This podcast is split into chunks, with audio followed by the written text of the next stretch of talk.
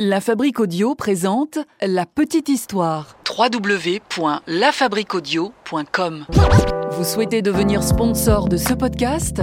Contact à lafabriquaudio.com.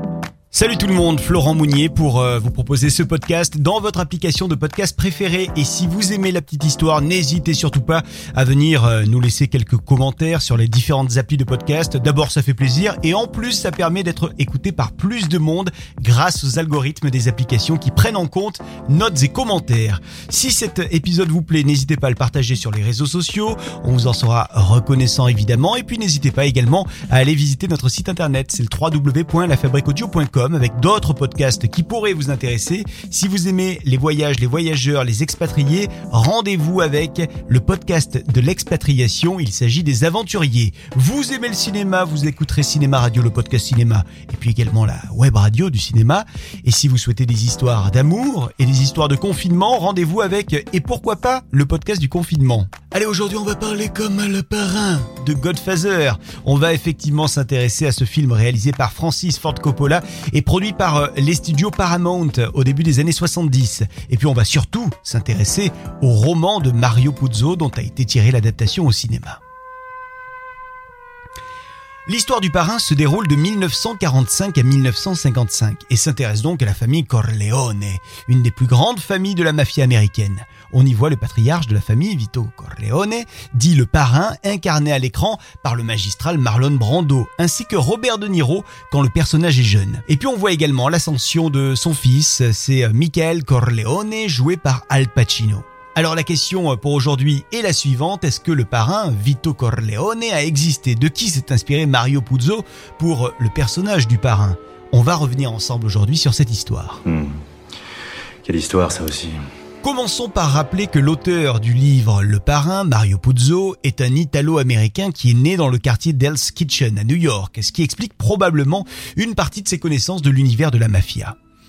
Vito Corleone représente cette génération de gangsters italo-américains arrivés au début du XXe siècle aux États-Unis. D'ailleurs, on voit son arrivée à New York hein, dans une très belle scène du film. Alors en fait, le vieux patriarche sicilien à la tête de sa famille évoque plusieurs grands noms de la mafia. Déjà, son nom de famille fait référence à un village de Sicile. Il y a des centaines de milliers de touristes qui se retrouvent à visiter le village sicilien de Corleone pour espérer y trouver des traces du parrain.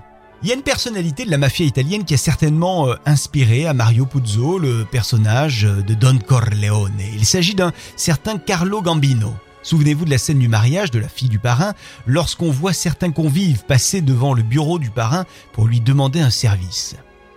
Eh bien, il semble que Carlo Gambino était connu pour offrir cette oreille attentive à celles et ceux qui euh, le voulaient bien. D'ailleurs, l'accès à la table de Don Carlo n'était permis qu'à ceux qui avaient des requêtes à adresser à leur parrain. Et alors, parmi les requêtes les plus connues, il y en a une qui fait penser à celle qu'on a entendue dans Le Parrain ou qu'on a pu lire. Vous venez chez moi le jour où ma fille Connie se marie et vous offrez de me payer pour un meurtre.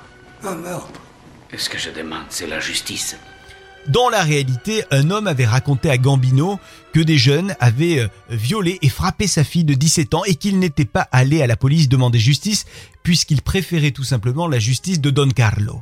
Eh bien, ni une ni deux, la semaine suivante, les deux coupables avaient été euh, séquestrés par des hommes qui répondaient aux ordres de Don Gambino, et euh, ces hommes-là euh, leur avaient coupé, alors à l'un d'eux les testicules, et puis à l'autre les doigts de la main droite. Voilà. Je vais les voir souffrir autant qu'elles souffrent. Alors un fait qui a inspiré à Mario Puzo une scène du parrain, c'est ce qui s'est passé pendant les années 50. Gambino aurait fait assassiner un des plus grands mafieux de l'époque. Il s'agissait de Anastasia. En fait, ce dernier était en train de se faire raser tranquillement chez le barbier du parc Sheraton Hotel à New York quand deux bandits armés lui ont tiré dans le visage alors qu'il était donc en train de se faire raser.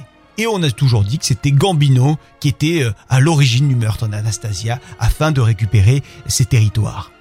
Alors c'est après ça que la famille Gambino est devenue la plus puissante à New York pendant de nombreuses années.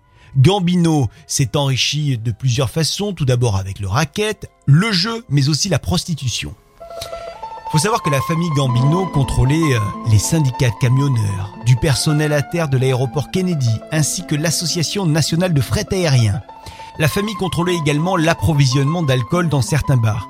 Un alcool qui est un petit peu particulier puisque une bouteille de champagne distribuée par les hommes de Gambino était composée d'une partie de vin pétillant et de trois parties d'eau gazeuse. C'était pas super bon, on va se le dire. Carlo Gambino contrôlait également les prix de la viande distribuée aux grandes surfaces de New York, l'approvisionnement du gasoil pour le chauffage, l'équipement pour les restaurateurs italiens et en particulier les fours à pizza très importants et puis euh, les fabriques d'emballage de viande.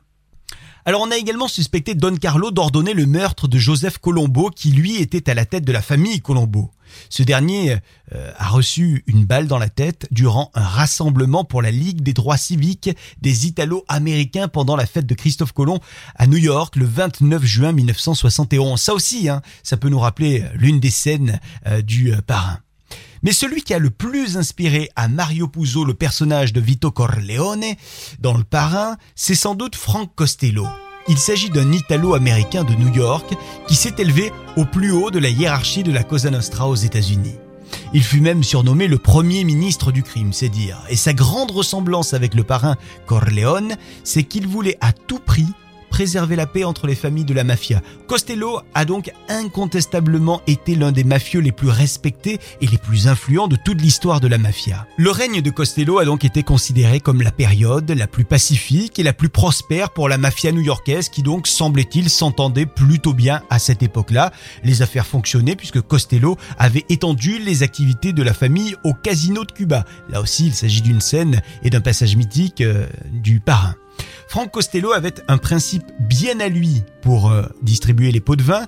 Il faisait sa répartition en fonction des hiérarchies. C'est-à-dire, par exemple, qu'il donnait 2 dollars pour un policier de base qui effectuait une ronde, 6500 dollars, ça c'était pour un inspecteur chef, et puis ça grimpait comme ça en fonction des strates de la société. Alors Costello euh, peut aussi faire penser au personnage de De Niro dans le film Mafia Blues ou dans la série Les Sopranos, parce que en fait comme ces personnages, ils souffraient de dépression et de crise d'angoisse. C'est donc le cas de ces personnages campés par De Niro dans le film Mafia Blues, qui était plutôt un film humoristique, on s'en souvient. À noter également que le film de Martin Scorsese, Les Infiltrés, a repris son nom pour euh, le personnage campé par Jack Nicholson. Frank Costello a donc été l'un des mafieux les plus respectés, même pendant sa retraite. Il a conservé son influence au sein des cinq familles de New York. Il y avait même certains euh, parrains des cinq familles qui lui rendaient visite pendant sa retraite pour lui demander son avis sur des affaires importantes. Frank Costello est mort le 18 février 1973, assez âgé, puisqu'il avait alors 82 ans. Ah ouais. hmm. Quelle histoire, ça aussi. Voilà donc pour euh, ce podcast concernant les parrains de la mafia. On va reprendre notre voix normale pour vous dire que vous nous retrouvez sur le www.lafabriquaudio.com avec d'autres podcasts qui vous plairont, on en est sûr. Et puis euh, n'hésitez pas d'ici là à nous laisser des petits commentaires et des notes sur euh, les différentes applications de podcast. Prenez soin de vous et à très vite avec La Fabrique Audio. Qu'est-ce que je vous ai donc fait pour que vous me parliez avec aussi peu de respect? La petite histoire. La petite histoire. www.lafabriquaudio.com Vous souhaitez devenir sponsor de ce podcast? Contact à lafabriquaudio.com. Voilà celle.